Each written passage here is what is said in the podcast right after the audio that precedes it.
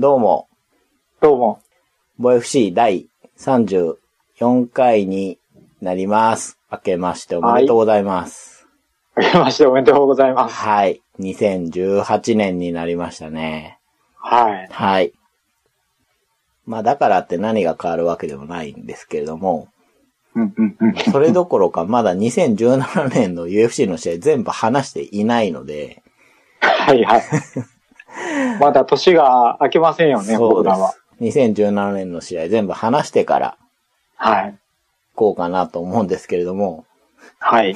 何分試合数が多くて、第35回じゃ無理かな ?36 回ぐらいから2018年に、あるからんですかね、防衛 C は。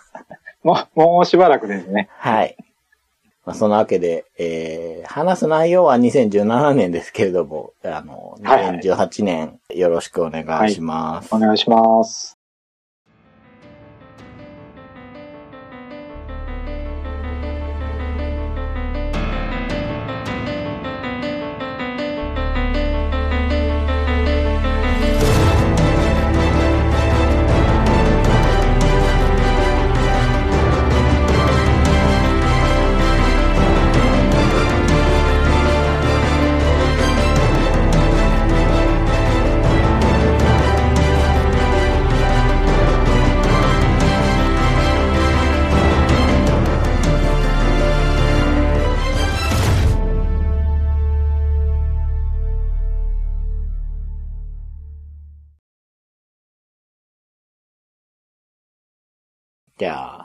第34回、まずはですね、はいはい。ザ・ベストゲームオブ2017話していこうかなと。はいはいはい。はい。ザ・ベストファイターズオブ 2000XX みたいなシリーズから もじってね、はいはい。やろうかなと思うんですけれども、うん。覚えてますかね？去年は4強だったんですよ。ああ、はいはいで、はい。一昨年はね、5000とか言ってたような気がするんですよ。うんうん。年々減っていく。だんだんねうん、集約されていってますねそう、。そうですね。はい。えー、2017年に遊んだボードゲームの中から、楽しかった、気に入った、まあ、衝撃的だったとか、まあ、良かったものですよね。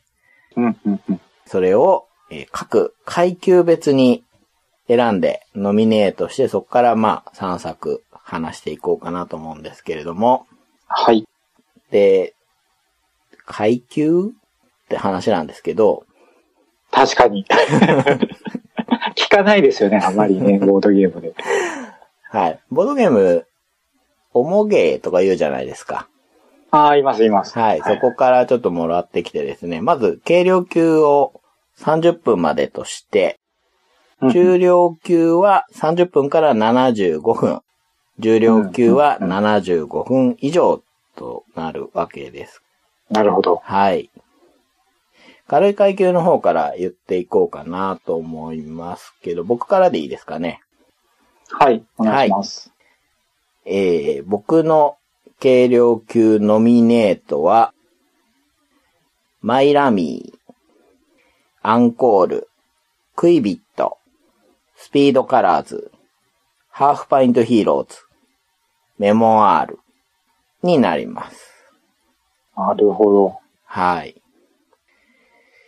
えー、じゃあ、ゴエジさんの方は、どんなノミネ僕はートでしょうか？はい、はい。僕が、えー、アンコール、はい。フルーツジュース、はい、はい。海賊の宝島オクラコーク、うん、マイラミうん。ー、七つの予言、ダイスエイジ。そうか、あれ30分か。以上ですね。なるほど。そうなんですよ。意外と30分って、中量級のイメージのゲームとかも入りますよね。そうですね。まあうんうんうん確かに、やってみると30分ですね。なるほど。じゃあ、ここから、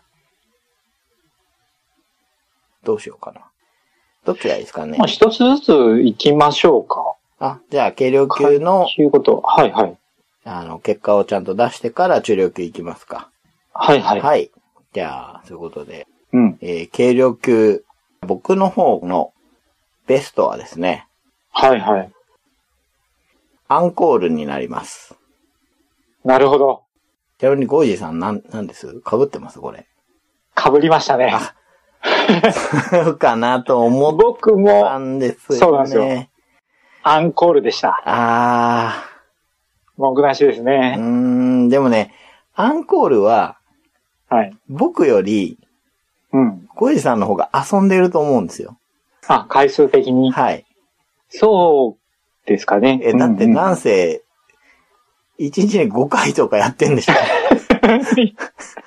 相当遊びましたからね。ですよね。うん。というわけで、じゃあ、まあ僕アンコールではあるんですけれども、はいはい。同じくらい悩んだゲームありまして、はいはい。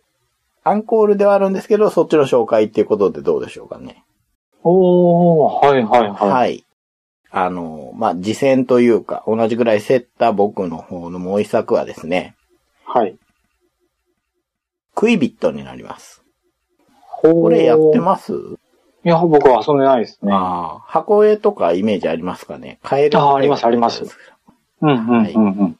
えーこれ2016年、ロジスっていうリトアニアのメーカーから出てて、2人から4人まで15分の、まあバンタム級ぐらいですか？はいはい。はい。で、7歳以上になってます。で、ね、ギュンター・ブルクハルト、デニス・キープスっていう二人が作ってるようで、アートがですね、ゲディミナス・アケライティスですって。リトアニアの人かな。はい。なんかあんまり馴染みのない感じですね。そうですね。うんうん。えー自分のカエルコマをですね、同じ色の葉っぱか花のタイルに着地するように進めたいレースゲームなんですけれども、はい。その、葉っぱか花のタイルっていうのが、円状になってるんですね。ぐるっと一周できる。まあ何周もできるようになっていて、その上でずっとレースするんですけど、一番前にいるカエルコマは王冠が乗ってるんですよ。ほうほう。で、時計回りに進んでいくので、あ、あれが先頭だなっていうのがわかるんですけれども、はいはい。はい、どうやって進ませるかというと、各自1から5の歩数が書かれた、まあ、蚊のイラストが書いてあるんですけどね、はい。カードを持ってるんです。全員同じ1から5までのカードセットを持っていて、そこから今回は何歩進みますっていうのを伏せて置いといて、めくって進ませるっていうゲームです。ほー、はいはいはい。ははい。い。えーこの時に大事なのが、カエルのところは、マス数として数えない。うん、うん、うん、うん。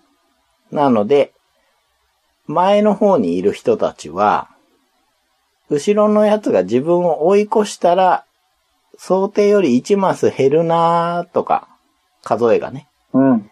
そういうのを想定してカードを選ぶんですけれども、それして動いた先の葉っぱの色が自分のカエルと同じ色。赤いカエルだったら赤い葉っぱの上に乗ると、手札を捨てなくて済みます。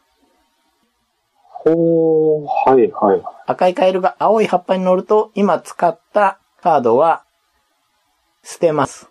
はいはいで、はいはい。カードが減っていくんですね。で、全部なくなると、負け。うん、うん。で、これ勝ち残りを決めるゲームなので、なるだけ手札を減らしたくないです。なるほど。うん。ので、あの人は、何歩動いて自分の色の葉っぱに止まるだろうっていう予測ができるんですよ。なるほど。はい。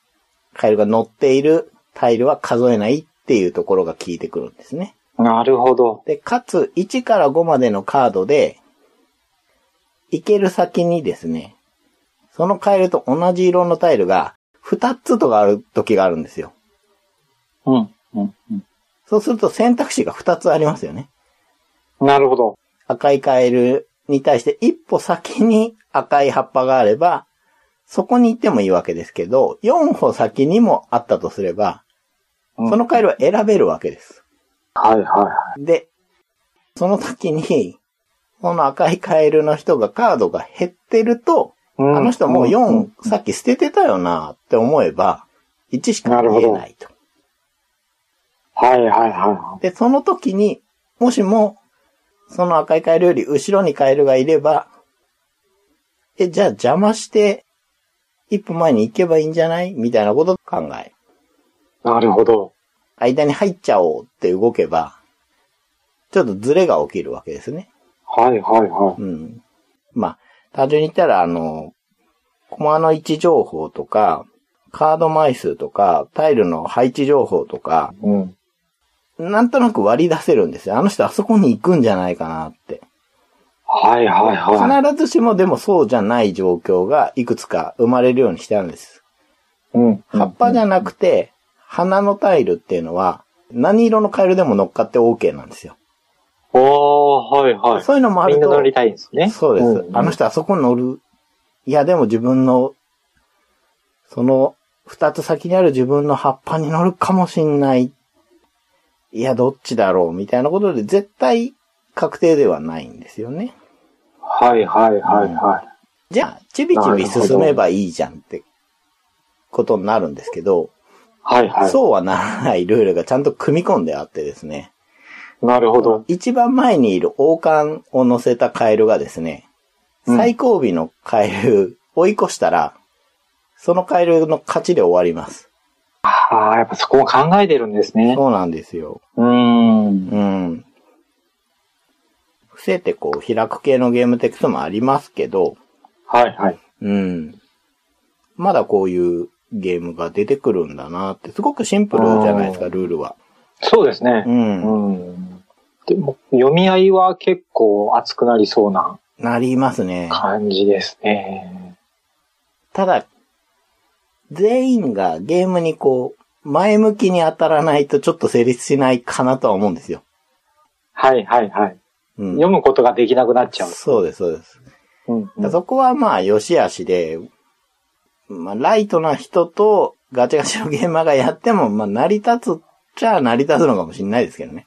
うんうんうん。僕は、こう、みんながゲームに向かって遊ぶと、面白いんじゃないかなと思う。すごい疲れますけどね。うんうん。こんなゲームでこんなに疲れるんだって初めて遊んだ時に思いました。僕このゲームの、うん。まあ、コンポーネント、ビジュアルを見たときに、はい。子供向けなのかなって思ってたんですよ。はいはい。華やかですし、はい。ねカエルも可愛いし、可愛いですよね。うん、意外と読み合いが熱いタイプのゲームなんですね。うん、子供泣くんじゃないかと思うんですけどね。子供向けじゃないんじゃないかなと思いました。ないですよね。ないと思う 記憶限り。ますよ。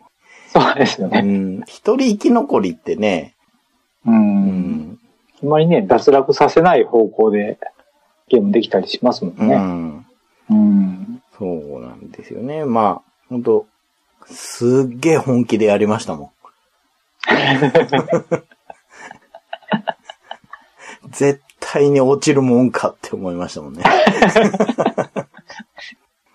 うん。ゲーム会とかで、はいはい。誰かがこう、お菓子を、まあ、例えばケーキとかね、持ってきて、いろんな味があって、誰から選ぶっていう時に、はい。ゲームで決めることがあるんですけど、おー、はいはいはこれで決めたいですよね。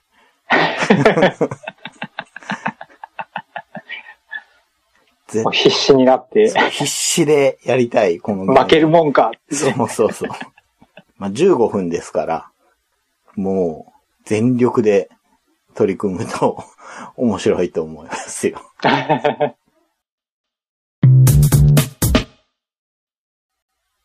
という感じで。じゃあ次は、アンコールですかね。ですね。アンコールは、まあゲームは、インカ・ブラントさんとマルクス・ブラントさんのブラント夫妻。ですよね。うん。あの村の人生はい。でおなじみの。でまあゲームとしては1人から6人まで遊べて、うん。8歳以上うん。20分程度と、うん。共通のシートが配られてて、はい。まあそれが、長方形のマスがこう細かく分かれてて、うん。で、そこが緑、黄色、青、赤、オレンジのうんうん。色に分けられてると。はい。その真ん、長方形の真ん中が、真ん中の列がスタートですと。うんうん。で、どんどん色を埋めていきたい。うん。じゃあどうやって埋めるかというと、黒のサイコロと白のサイコロが3つずつあって、うん。黒のサイコロには、えー数字が書いてる。はい。で、白のサイコロは色が書いてると。さっきの5色が。そうですね。うん。うんうんうん。で、その黒のサイコロ、白のサイコロの組み合わせで、うん。例えばそのオレンジのうん。マスを2つ埋めるとか、黄色のマスを5つ埋めるとか、うん。そういった形で埋めていくんですけど、こはい。こでこうポイントになるのが、うん。サイコロを振る人がどんどん回っていくんですけどう、ん。サイコロを振った人が選んだ白のダイス、黒のダイスうん。っていうのは、一回そこから除外しちゃいます。もうその人だけが選んだうん。うん。サイコロになります。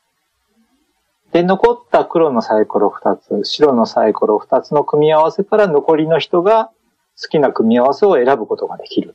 はい。ということなので、人に選ばせたくない目を自分が選んだりうん。することで牽制したりすることができると。そうですね。うんうんここにインタラクションがありますよね。うん。うん、そこが面白いんですよね。うん。またそこのですね、インタラクションをこう激しくする要素として、はい。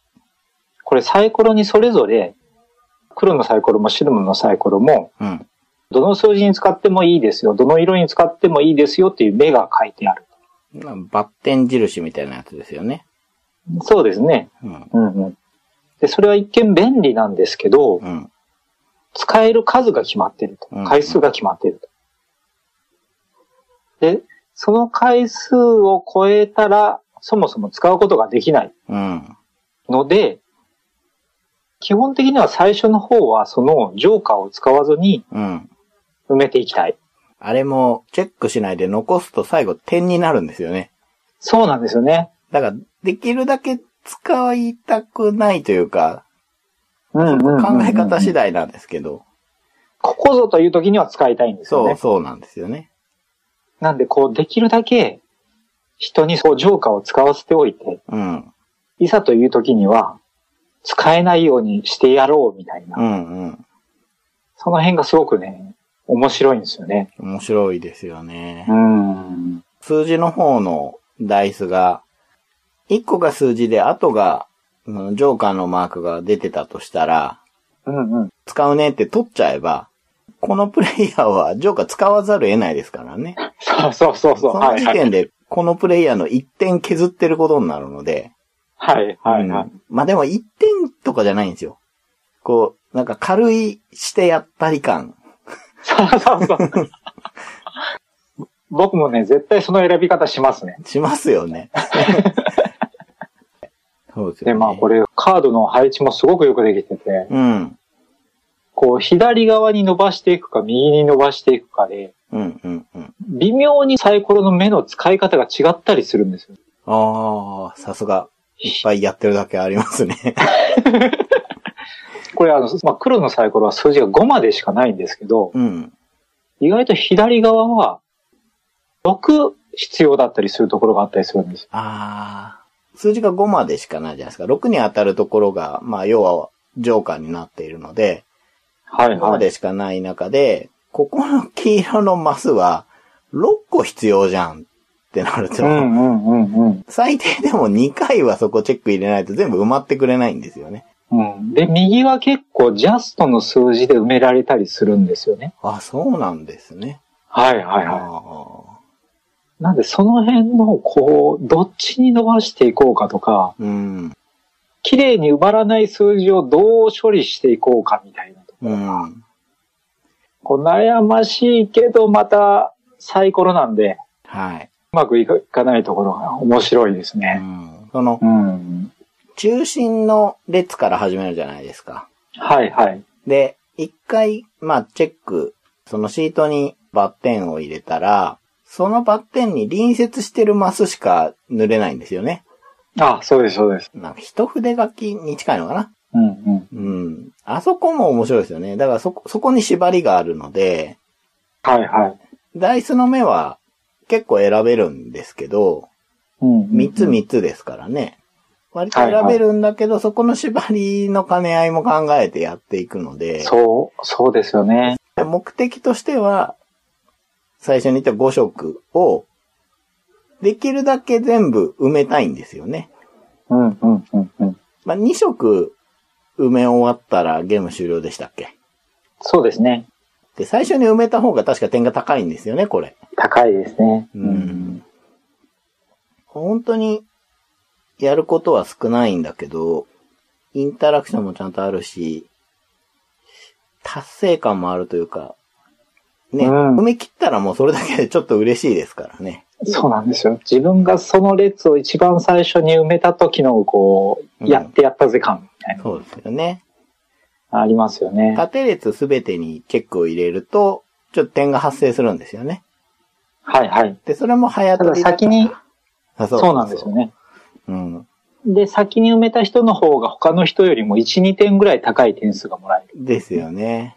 うんうん。シートの中心位置から始めていくから、じゃあすぐ隣の列埋めて、でもったらじゃあ隣に埋めてって、縦列どんどん近場から埋めていけばいいじゃんって考えたいとこなんですけど、遠くの列ほど点が高い構造になる。はいはいはい。そうですね。うん。だから、とりあえず縦列全部埋めないで、遠くまで行って一番端っこの縦列埋めても点がちゃんと高いので、うんうん。そういうやり方をする人もいるし、うんう。ね、終わった時のシートの形が割と変わりますよね。変わりますね。うん。ねいやー、面白いとか、なん、なんですうかね。ん。何度もやっちゃうんですよね。そうなんですよね。黙々とやり続けちゃうんですよ。そうそう。そしてこのアンコールっていうタイトルに気づくっていうか。だってゲーム性には全くアンコール関係ないじゃないですか。そうですよね。アンコールしてたっていうそうそうそう。気がつけば。ねえ。いやー、ブラント夫妻怖い。いや、すごいですよね。すごいですよ、ね。いろんなゲームを作れますよね。うん。我々、村の人生非常に好きじゃないですか。大好きですね。で、2017年度のトップの二人ともアンコールでしょ もう、手のひらの上ですよ。ブラント夫妻。たら言いたいですよね。2017年の軽量級のチャンピオンだ。そうそうそう。実によくできとるよってね。いや、でも本当に面白いですよね。面白いです。はい。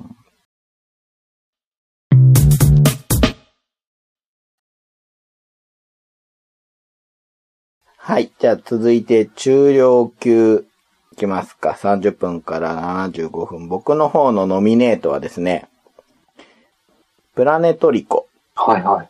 アズール、はい。 Save Me in the Super Crazy World、おー。ミミック・アーツ、ハンザの女王、おー。天下鳴動になります。なるほど。2017年中量級はですね、どうも創作ゲームが多くて、そうですね。はい。実際そのくらいの時間の創作ゲームも数多く出たってことだと思うんですよね。うん。でそれがまあ、面白いのが多かったな感じのノミネートになりました。はい。はいはい。小エジさんの方はどうでしょう？と僕がですね、一応4選手で、はい。えー、ナショナルエコノミーメセナ、はい。はい。はい。エルドラド、はい。コブラス、ああ。パンデミックレガシーシーズン2。以上4選手ですね。パンデミックレガシーって中量級ですか、いや、これですね。ちょっと疑惑があると思うんですけど、あーあ、そうか。そう1ね。ゲーム60 そうなんですね。なんであの、フレームとしては大きいんですけど、はい。海峡としては60分なんで、あ あ。まあこっちに何ですか、こう、滑り込んだ感じこの異次元感。だって取りようによっちゃだって12時間ゲーでしょ？そうですそうです。無差別級もいいとこじゃないですか。スーパーヘビー級なんですけど。ですよね。なるほどね。面白い4つだなまあ、コブラスはね、キック出身で、そうなんですね。ナショナルエコノミーは創作ゲームですもんね。う。うんん。いいですね。まあ、お互いこう、いいゲームが入ってるなっていう感じなんでね。すけれども、うんはい、じゃあ僕の方の、違うな、はい中量級ベストは、プラネトリコになります。おー。はいはいはい。これは面白かったですね。他もいいんですけど、いう感じなんですけど、うん。えー、プラネトリコはですね、2017年、春のゲームマーケットで出てきたゲームで、四等星さんの、えー、作者リカチさんですね。はいはいはい。3人から5人まで、70分、えーミドル級でしょうかね。はい、7歳以上で、アートが森さんですね。うんうん。はい。これ、あのー、ゴイさんがなんとかやりたいなーっていうことい。で。やりたい。うん。まあ、独特の資源のこう獲得方法と、えっと、ガジェットカードって呼ばれる技術的なカードのコンボ効率をこう考えるようなゲームですね。はいはいはもうちょっと細かく話すと、えー、共通の場から獲得する惑星カードっていうのがありまして、そこには資源が5つ書かれてます。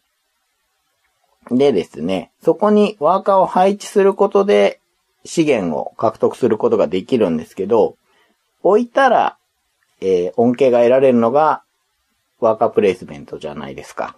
い。はいはい。プラネトリコはですね、置いただけじゃダメなんですね。置いたのが1ラウンドに1個上のマスから帰ってくるんですよ。順番にねう。ん。で、帰ってくるときに資源を持って帰ってきます。はいはい。はい。で、このシステムを何と呼ぶのかはわからないんですけれども、うんうん。これが面白いんですけれども、要は、ちょっとプロット式に似ててですね、はい。3ラウンド先になったらあれが来るから、ここまででこの資源が揃うな、みたいなことがわかる状態になってます。はいはい。逆を言えば、上から3つ目のあの資源が欲しいから、上から3つ嫌でも置いて3ラウンド先になんないと手に入んないんだとも取れるんですけれども、うーん、はいはい。そうなった時に3ラウンド先までのやりくりも考え始めるというのが面白くて。うーん。で、それを補助してくれるのが、ガジェットカードって呼ばれる、まあ、このゲーム、基本アクションが6つあるんですけど、それをこう、強化するような能力のカード。それを獲得することによって、さっきの例で言ったら3ラウンド先に資源が入ってくることを、まあ、なんとか効率化したい。っていう、ここがちゃんと噛み合ってると思うんですね。うーん、うん、うん。例えば、惑星カードっていうのを2つ取ったとするんですけれども、このゲーム基本的に、はい。えっ、と、ばらしてワーカーを配置できないんですよ。ほうほうほう。うん。それを可能にするガジェットカードとかがあります。はいはいはい。そうすると一気にね、ワーカーさえあればドサッと置けるので効率がいいじゃないですか。うんうんうん。次の手番を待って、こっちの惑星に置こうってことがないので、効率が良くなるんですよね。あとですね、こはいう惑星に置くときに、間を飛ばしてワーカーを置いてはいけないんですね。3番目のが欲しいからって、3番目のだけに置こうってことができないんですよ、このゲーム。おー、はいはいはい。1番目に置いて、2番目に置いて、3番目に置いてねって、途中で、歯抜け状態にしちゃダメよってルールなんですけれども、うんうん。これができるようになるガジェットカードとかもあります。うんうん。ここら辺がわかりやすいガジェットなんですけれども、まあ、なるほど。他にもいろいろ効率化するガジェットがあって、単純にそれ取れると嬉しいですし、はいはいはい。二つの惑星に派遣できるガジェット取ったとしたら、じゃあ、うんさらに惑星カードを取ってきて、より潤沢な場を作って、このガジェットカードがもっと生きる場を作ろうみたいな思考にもなるんですね。うん、うん、うん、うん。でそこの両方を考えながらやっていくゲームで、で、これがですね、まあ、リプレイ欲求にも結構繋がってるんじゃないかなと思うんですよね。はいはいはい。今回は2惑星に置けるガジェット取ったけど、次は間飛ばしで置けるガジェットもいいなとか、なるほど。うん。そんな風に考えられるので、うん。まあ、うんリプレイ性につながるなぁと思って遊んでたんですけれども、うん。うん僕これ、4回ぐらい遊ばせてもらったかなはいはうん。で、出た後にですね、まああのカード強いんじゃないか話とか結構出たんですよ。い。ありますよね。ううんんうんうん。でもそういう話が出るのって結構みんな、はいはいはい。うん、夢中になってるからこそっていそうそう、そういう感じああって、んで、まあ、それに関しては、そこまでじゃないと思います。あれ取った人が出たからもう勝てないなっていう感じってほどでもなくて、確かに安定はしてるけど、出てくる惑星カードの出方次第ってとこもあるんですよ、結局。うん、うん、うん。で、逆に言えば、どんな惑星カードの出方をしても、そのやり方だと安定してるっていうのが強く感じるんじゃないかなって思います。はい。はいねえ。で、それをですね、もうちょっと確かめたいんで、うん。欲しいんですよ。はい。僕も。僕持ってないんです、これ。あ、そうなんですね。持ってないのに、4回やるって、結構やってる方だと思うんです。持ってればもっとやります。持ってないんで、え、何々さん持ってんの？じゃあちょっとやりましょうよっていう感じで4回やってるんですけど。なね、欲しいんですよね。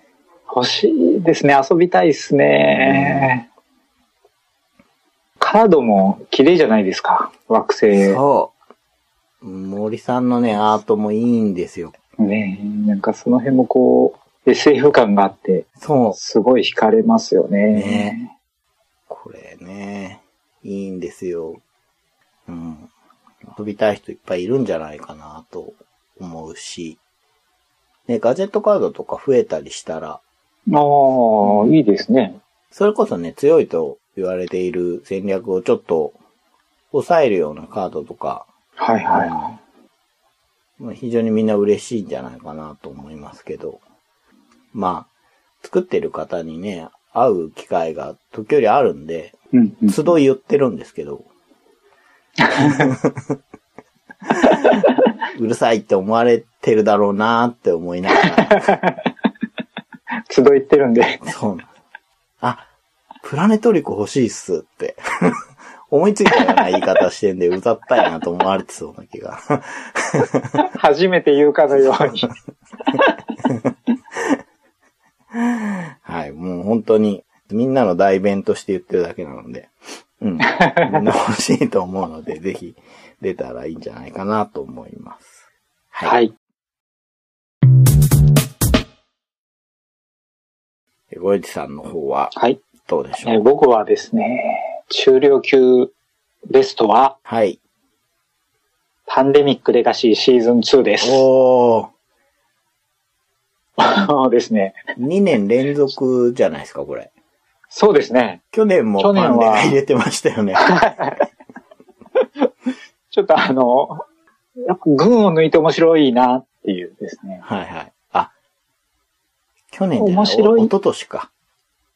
あ、すいませんすいません。あ、はいはい、我々はい。まだ 2017年を生きてますけど。ややこしいな。はいはい。まあまあまあ前回ということでね。はいははい。いいですか、はいシーズン2も。い。いいです。面白いです。うーん。1回60分。それまあ最低12回うん。プレイしてゲーム終了とはい。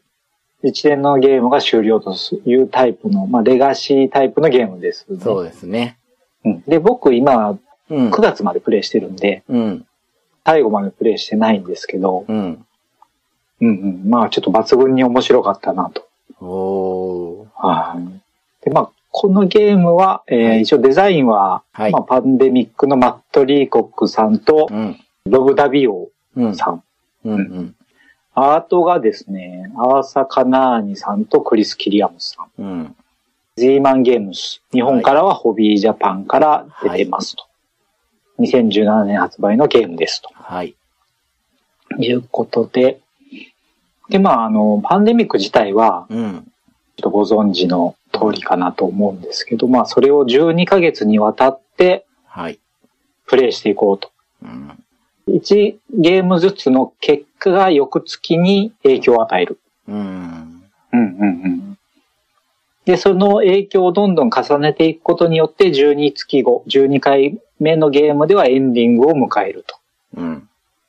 一回きりしか遊べないという。もうボードにシール貼ったりね、カード破ったりしちゃいますもんね。そうなんですよね。うんうん。でですね、まあちょっとこれ難しいのが、ネタバレになっちゃうところがあるんで、はい。前回も言ってました。話せないところがあるんですけど、はい。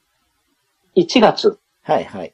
最初のゲームはその時点で、やっぱすごいなと思って、あ、そうですか。はい。というのがですね、はい。ゲームの設定が前回のシーズン1から70年後の世界なんですよ。その後にこうウイルスが蔓延してですね、はい。もう滅びちゃってると。うん。で、プレイヤーたちは会場に都市を作って、うん。とのことで生きてて、うん。そこでウイルスから、えー、隔離した状態でなんとか生活してるウォーターワールドみたいじゃないですか。と。思い出しましたね、今。まあ、フラッシュババックしました。そう言うと、あんまりちょ、ちょっと良くないなのかも。よくない。はいはい。でですね、そんなもんだから、最初の時点で都市が全部で9個しかないんですね。うーん。色が青、黒、黄色。うん。で、3都市だけうん。うん。うん。しかないとうん。すげえ少ない。いうところで、めちゃくちゃ少ないでしょうん。でもちゃんとゲームとして成立してて。今回最初のですね、設定で、まず面白いのが、はい。いつもだったら、病原菌コマを置いていくじゃないですか。はい。で、3つ置いて4つ目置いたらアウトブレイク。うん。そのアウトブレイクを、えー、8回かな？したらゲーム終了みたいな。はい。で、今回はですね、うん。世界がだいぶこう狭くなってて、うんえー、食料不足という状況もあるんで、はい。各都市に最初に補給品を置くんですよ。補給品という名目でコマをですね。うんうんうん。で、その補給品の中にはい。ワクチンとかも入ってるので、は例えば最初にある都市に補給品が3つありますと。あ。はい。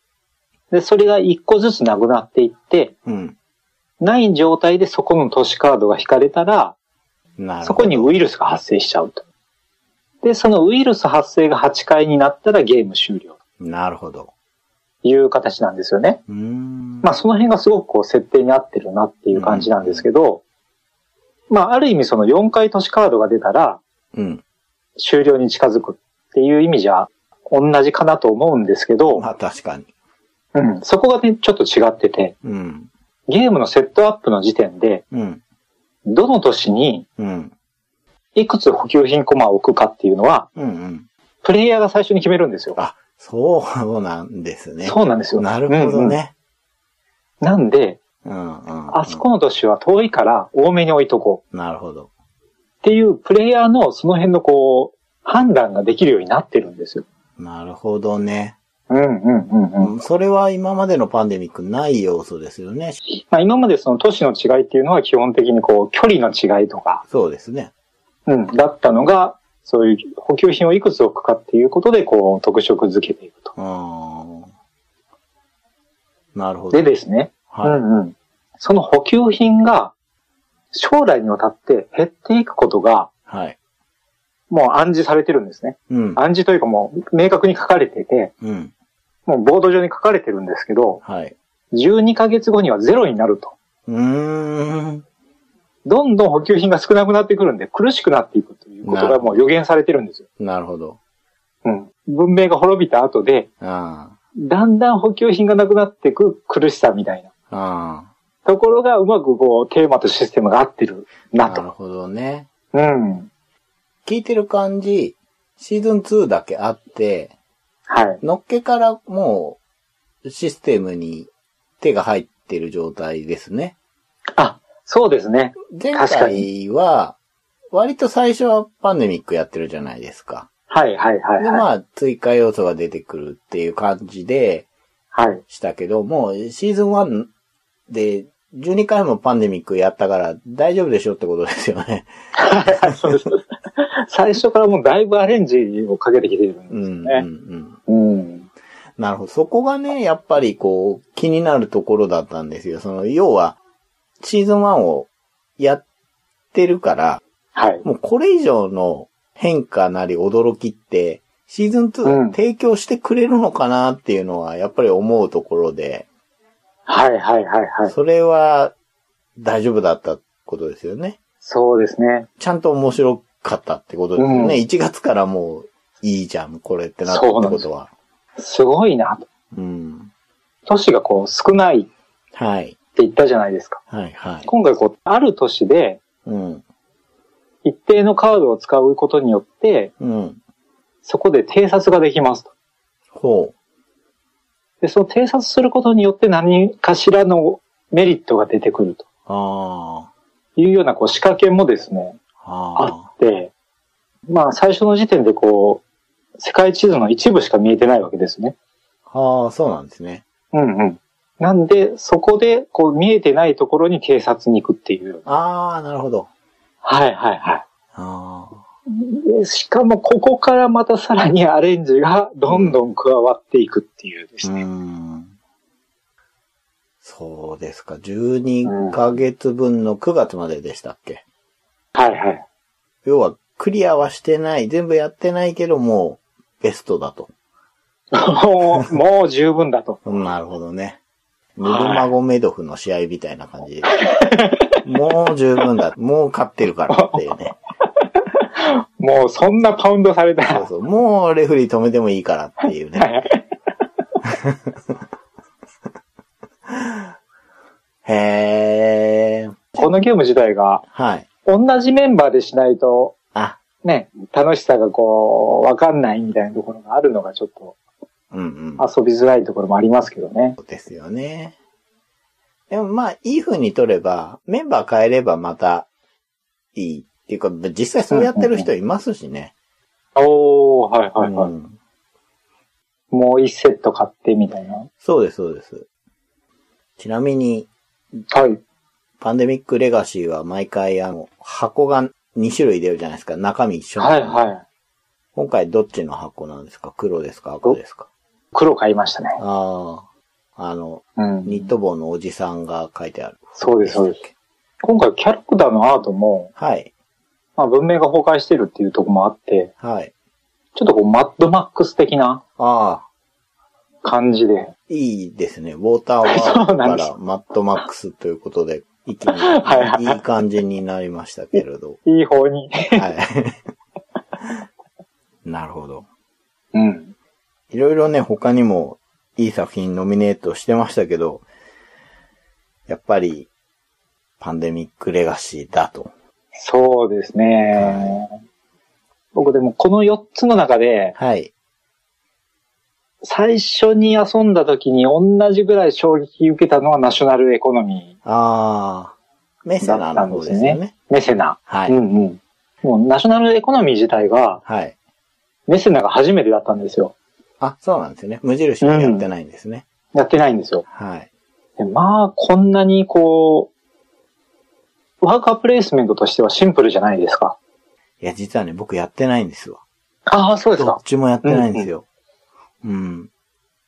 あのーすごくこう、シンプルなワはーカープレイスメントで、カードにアクションが書いていて、そこにワーカーを置くと。い。うん。そしたらそれが発動するで、最初の時点では4種類ぐらいしかないのかなうんうん。アクションスペースが。っうん。ていう、こう、すごくシンプルでありながら、はい。いろいろこう、経済的な要素を入れてて、うん。ゲームとしての特色を出してるっていうのが、うん。これすごいなと思って。なるほど。うん。評判いいこれ遊ばせてもらったんですけどね。うあん。あ、そうなんですね。うん、すぐ買いました。ああ。それは、信頼できる話ですよね、それって。遊ばせてもらってすぐ買っちゃうっていうのは。一番信用できる。なるほど。まあ、これはやりたいなとは思ってるんですけど。本当うん中量級面白いの多かったですよでね。すね。うん。まあ、あの、長谷川さんのはい言。われてた中で、はい。アズールとか、はい、はい、はい。ハンザの女王とか、はい。あの辺はこう、すごく気になるとなころですね。はい。うん。